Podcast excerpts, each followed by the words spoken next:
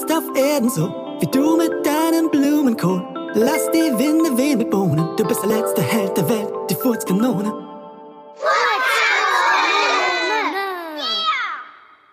Die Furzkanone gegen das Schulhaus.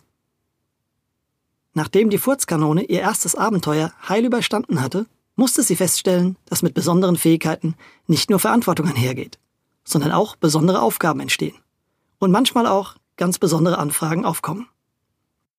So geschah es, dass sich zwei Wochen später an einem schönen warmen Schultag jemand die neu entdeckten Superkräfte der Furzkanone zu Nutzen machen wollte.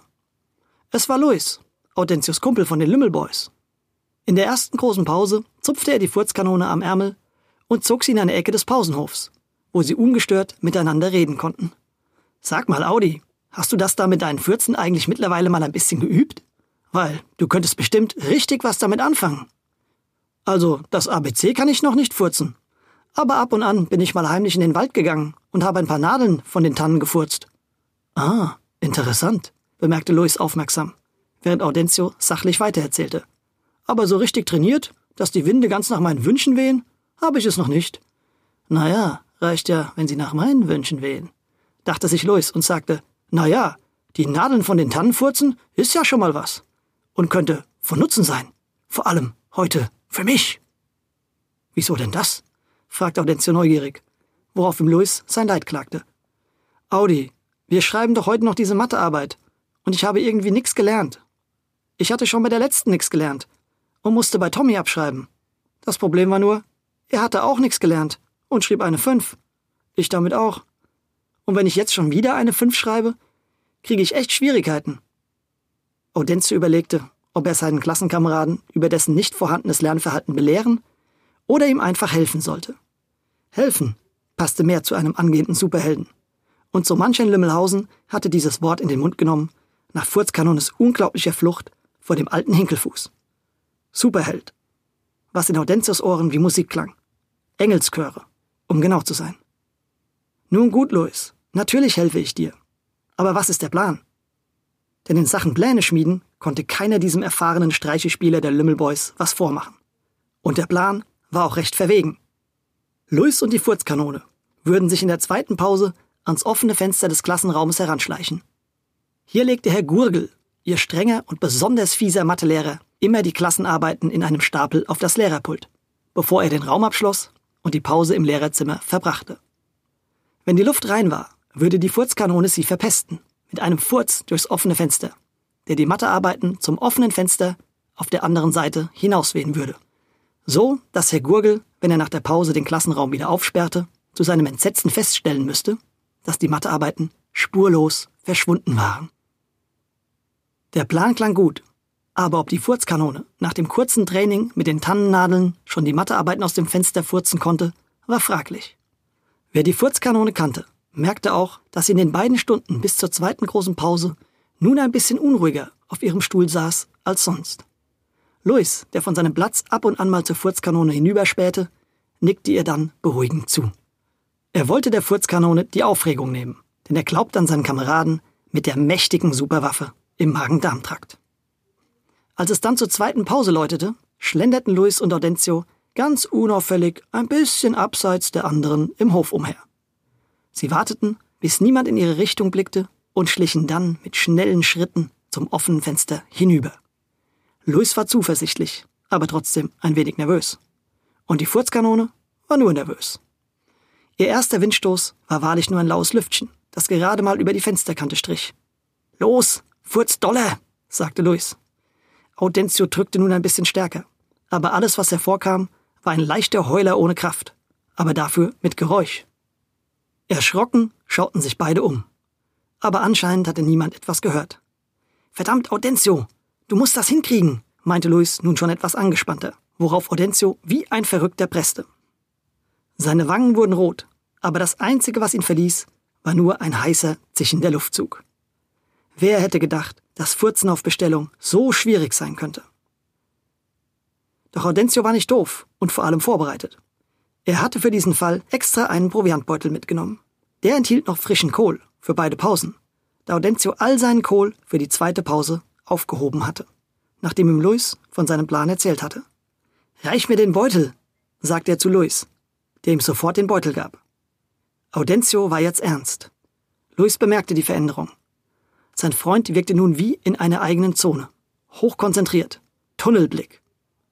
Er schob sich das erste Stückchen Kohle in den Mund, kaute kurz, schluckte ihn hinunter, presste hart und direkt gab es einen leichten Schlag. Der Luftzug, der ihn nun verließ, war schon ein wenig anders. Noch weit von einer Orkanböe entfernt, hatte er aber genug Pfeffer, um das erste Blatt auf dem Stapel kurz anzuheben. Luis machte große Augen und schöpfte neue Hoffnung. Audi, das ist es. Du bist auf dem richtigen Weg. Mehr Kohl, du brauchst mehr Kohl. Die Furzkanone nickte kurz und schob sich das nächste Stück Kohl in den Rachen. Von Genuss konnte man dabei nicht sprechen. Eher vom Nachladen eines Artilleriegeschützes. Und das feuerte erneut.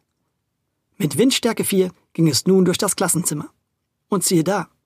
Diesmal waren es schon drei Blätter, die sich auffällig bewegten. Was sich auch noch bewegte, war die Amsel im Baum auf der anderen Seite des Fensters, die nun damit begann, ihre Kinder in Sicherheit zu bringen, während die Furzkanone sich warm schoss. Gerade als sie das letzte Junge aus der Gefahrenzone ausflog, schlug auch schon die nächste Granate ein. Und mit ihr segelte das erste Blatt zum Fenster hinaus. Luis war hellauf begeistert. Als Audencio sich nun auf den nächsten Furz vorbereitete und mit angespanntem Gesichtsausdruck quetschte und presste, schaute Luis auf seine Uhr. Verdammt, dachte er, wir haben erst ein Blatt bewegt. Und die Pause dauert nur noch drei Minuten. Ruckzuck riss er seinem Freund den Beutel aus den Händen und sprach in klarem Befehlston zu ihm. Audi, Mund auf, jetzt. Dann stopfte er der Furzkanone, ein Stück Kohl nach dem anderen in den Mund. So schnell, dass die arme Furzkanone kaum kauen und schlucken konnte. Und zack ging das nächste Stückchen Kohl auf die Reise in Audentius Magen. Und nochmal zack verschwand das nächste Stückchen in seinem Schlund. Und noch ein Stückchen Kohl hinterher bis der Beutel leer war. Louis schaute voller Erwartung seinen Freund an, der den letzten Kohl gerade hinunterwürgte, und bemerkte erfreut, wie dessen Bäuchlein anfing, sich mächtig aufzublähen. Das Bäuchlein wuchs und wuchs, so dass es fast aus den Nähten des T-Shirts platzte. Dann ging Audencio langsam in die Knie, streckte seinen Hintern in Richtung Fenster, nickte mit völlig ruhigem Gesichtsausdruck Louis zu und feuerte. Der Rückstoß dieser gigantischen Ladung Kohl schleuderte die Furzkanone direkt in Louis, der vor ihr stand, und gemeinsam flogen sie 20 Meter quer über den Hof und landeten im Sandkasten, wobei Audencio Luis unter sich begrub. Nach drei Sekunden öffnete Audencio die Augen und rollte sich auf den Rücken in den Sand neben Luis, der schwer am Schnaufen war. Völlig mitgenommen von der Druckwelle schauten sich beide an und die Furzkanone fragte, Meinst du, diesmal sind alle Mathearbeiten zum Fenster rausgeflogen? Könnte gut sein, stöhnte Luis und hob langsam seinen Kopf. Oder auch nicht, fügte er hinzu. Denn es gibt kein Fenster mehr. Es gibt gar nichts mehr. Die Furzkanone hob nun auch ihren Kopf an, und was sie sah, hätte ihr vor Staunen wohl noch einen Furz entlockt, wenn noch etwas Luft in ihrem Bauch gewesen wäre. Das Schulhaus war nicht mehr da. Es gab kein Schulhaus mehr. Nur noch einzelne Trümmer, die überall verteilt im Hof lagen. Die anderen Schüler standen mit großen Augen und offenen Mündern da. Das roch nach schulfrei. Aus den Trümmern, an der Stelle, wo mal das Lehrerzimmer gewesen war, tauchten nun einzelne Köpfe auf. Die zerzausten Lehrerinnen und Lehrer. Alle waren wie unter Schock. Nur nicht Frau Kriesenich, die plötzlich wie verrückt anfing zu lachen und auf Herrn Gurgel zeigte. Ich wusste gar nicht, dass Sie ein Toupet hatten. Dann fiel es auch allen anderen Lehrern auf. Herr Gurgel griff entsetzt auf seinen Schädel. Und da war nichts mehr, außer der kahlen Haut seiner Halbglatze. Unweigerlich mussten auch die anderen Kolleginnen und Kollegen und sogar die Schüler anfangen zu lachen.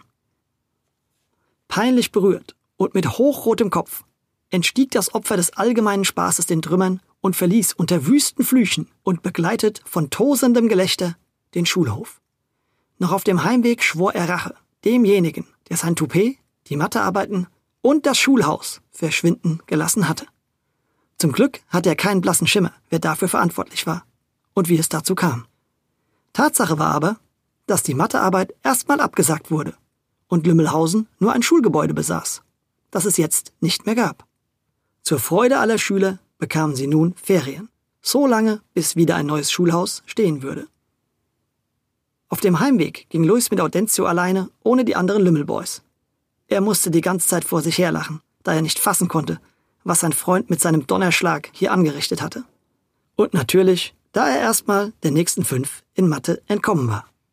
Junge, Junge, das mit der Kontrolle deiner Fürze musst du aber noch ein bisschen üben. Aber im Großen und Ganzen hast du mir und auch allen anderen Kindern einen Riesengefallen getan. In dem Moment rannten ein paar Zweitklässler an ihnen vorbei. Schule frei! jubelten sie glücklich. Da musste die Furzkanone selbst schmunzeln. Komm, ich lade dich als Dankeschön auf einen Burger ein, schlug Louis vor. Aber ich nehme meinen heute lieber ohne Zwiebeln, meinte die Furzkanone, die das Geschehene wortwörtlich erstmal verdauen musste. Als sie ihren Burger aßen, saßen an einem anderen Tisch ein paar Mädchen aus der vierten Klasse. Eine davon war allen nur als die Kesse Cassie bekannt. Sie war groß, stark und die schnellste Läuferin der Schule. Darüber hinaus war sie hübsch, aber alles andere als eine Prinzessin. So hatte so manch frecher Junge schon in ihrem Schwitzkasten schwitzen müssen, bis er gelernt hatte, beim nächsten Mal die Klappe nicht mehr ganz so weit aufzureißen. Sie betrachtete die Furzkanone mit neugierigen Augen, so wie ein seltenes Exemplar im Zoo. Dann grinste sie nur kurz und widmete ihre Aufmerksamkeit wieder ihren Freundinnen. Wir sehen uns noch, du kleiner Furzer, sagten ihre Augen. Und die Furzkanone wusste, oh oh, hier steht mir noch was bevor. Als die Furzkanone zu Hause angekommen war, bahnten sich schon die wildesten Gerüchte über den Zusammensturz des Schulhauses ihren Weg durch die Straßen Lümmelhausens. Die reine Wahrheit jedoch kannten nur zwei Lümmelhausener. Und diese beiden würden alles dafür tun, dass es auch für immer dabei blieb. Und die Moral der Geschichte? Vertraue deinem Furze nicht. Furze leise still, nicht unter Leuten, am besten außerhalb von Gebäuden, denn wie ihr merkt, ist Furzen nicht ganz ohne und keiner kann es wie die Furzkanone.